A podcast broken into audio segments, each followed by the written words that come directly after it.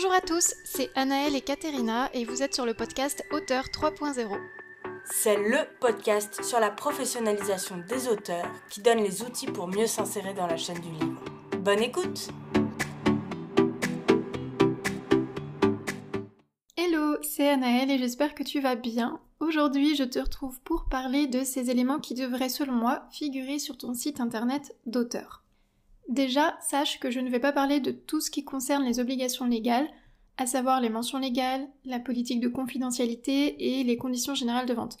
Je ne vais pas non plus parler des différentes plateformes pour créer un site internet, on va plutôt parler à la place des éléments qui, selon moi, vont te permettre de développer ton image de marque et de faire la promotion de tes livres. On le sait, les réseaux sociaux sont particulièrement utiles pour te faire connaître auprès de nouveaux auteurs, mais ils ont quand même un défaut, c'est que tes comptes ne t'appartiennent pas. Du jour au lendemain, ton compte Instagram peut être supprimé par erreur, par exemple. On voit régulièrement des entrepreneurs à qui ça arrive. L'avantage de ton site internet, c'est que tu es chez toi et que tu es libre de communiquer de la manière que tu le souhaites.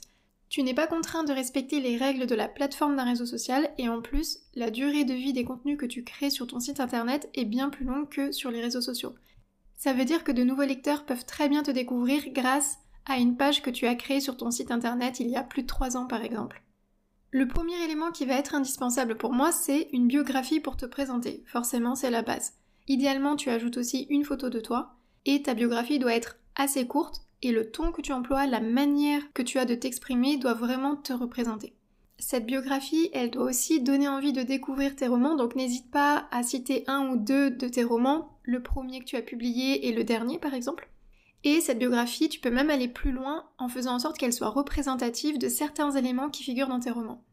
Par exemple, si tu écris tes romans avec beaucoup d'humour par exemple, c'est tout à fait cohérent de retrouver cet humour dans ta page à propos de présentation. Si en plus d'un site internet tu as des réseaux sociaux, le ton que tu utilises doit être le même sur toutes tes plateformes. Les lecteurs qui te suivent sur toutes tes plateformes, ils doivent à chaque fois te retrouver ton identité, ils doivent pas avoir l'impression d'avoir affaire à un nouvel auteur à chaque fois. C'est important de respecter une cohérence en fait dans toutes tes plateformes. Le deuxième élément indispensable pour moi, c'est un formulaire pour obtenir l'adresse email de tes lecteurs.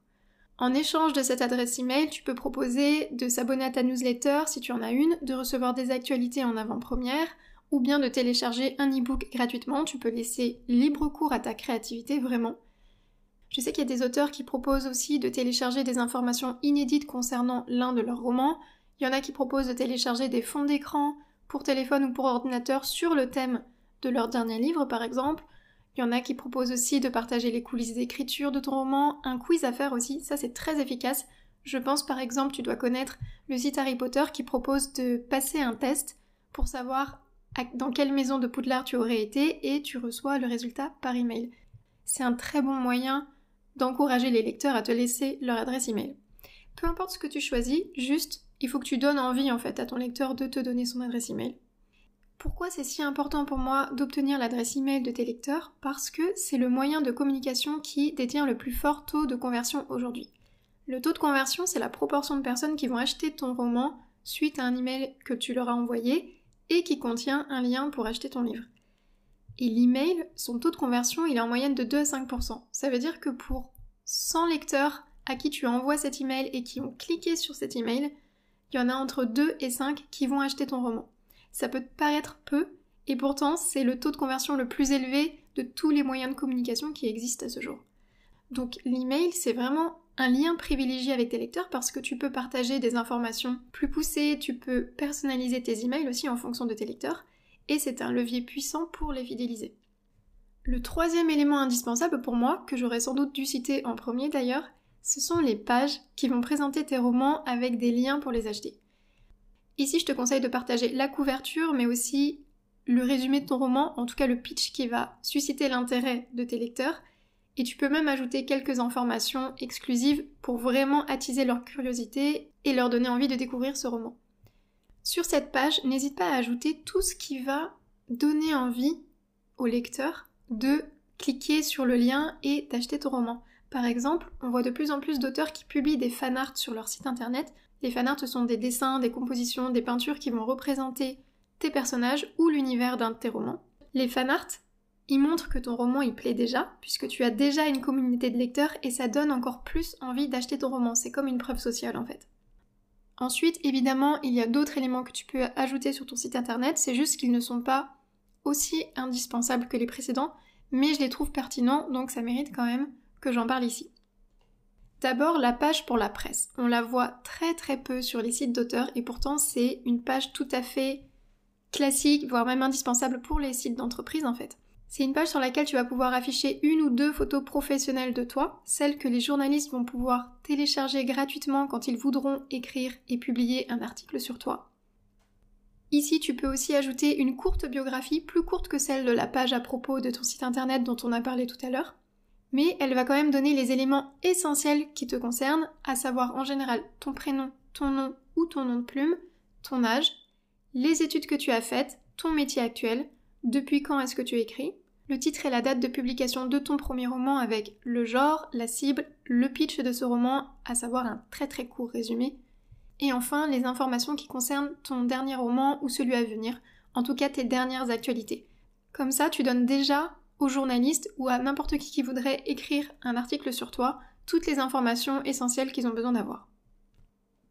Ensuite, un autre élément à ajouter sur ton site internet, ça va être tous les articles de presse, tous les médias dans lesquels tu es paru donc tu peux mettre les logos des groupes de presse, tu peux mettre les visuels des podcasts si tu as été invité pour donner des interviews, et surtout mets les liens cliquables de ces articles, de ces épisodes de podcast. Ça te donne de la légitimité et ça met en lumière ton travail d'auteur, le fait que d'autres personnes parlent de toi. Et pareil, c'est quelque chose que les auteurs font assez peu alors que c'est très commun pour les entreprises. Et c'est vraiment une preuve sociale qui donne envie de découvrir ton travail et de découvrir tes romans et donc potentiellement de vendre plus. Ensuite, dans les éléments que tu peux encore ajouter, il y a le formulaire de contact pour les lecteurs, pour les journalistes ou pour les demandes d'interview, pour des podcasts, peu importe. Ça permet de créer un lien direct avec toi, ça te rend accessible et ça te permet toi de répondre directement et rapidement aux questions et aux demandes. Et enfin, je dirais que tu peux partager tes actualités. Ça peut être ton calendrier des événements à venir, comme tes dédicaces en salon, tes rencontres dans les écoles, tes tables rondes, ça permet aux lecteurs qui ont envie de te rencontrer de savoir où et quand ils pourront le faire. Et si tu n'as pas encore de dédicace, si tu n'es pas encore un, auteur édité par exemple, tu peux très bien partager ton calendrier d'écriture, sur quel projet tu travailles en ce moment, où est-ce que tu en es, est-ce que tu es en phase d'écriture, est-ce que tu es en phase de correction, est-ce que tu es en train de travailler sur la couverture, est-ce que tu es en négociation avec une maison d'édition? Ça permet aussi aux lecteurs de suivre ton travail et de savoir qu'il y a quelque chose qui se prépare, il y a potentiellement un roman qui est prêt à arriver bientôt. Pour terminer, n'oublie pas que tous ces éléments, toutes ces pages que tu vas ajouter sur ton site internet, elles doivent rester cohérentes, elles doivent être pertinentes et surtout ton site internet doit être très clair. Ton site internet doit être simple, il doit être intuitif et on doit pouvoir y trouver toutes les informations qu'on cherche d'un coup d'œil. N'hésite pas à demander à tes proches de naviguer dessus pour savoir s'ils ont trouvé que c'était agréable, si c'était clair et si ça donnait envie de découvrir tes romans.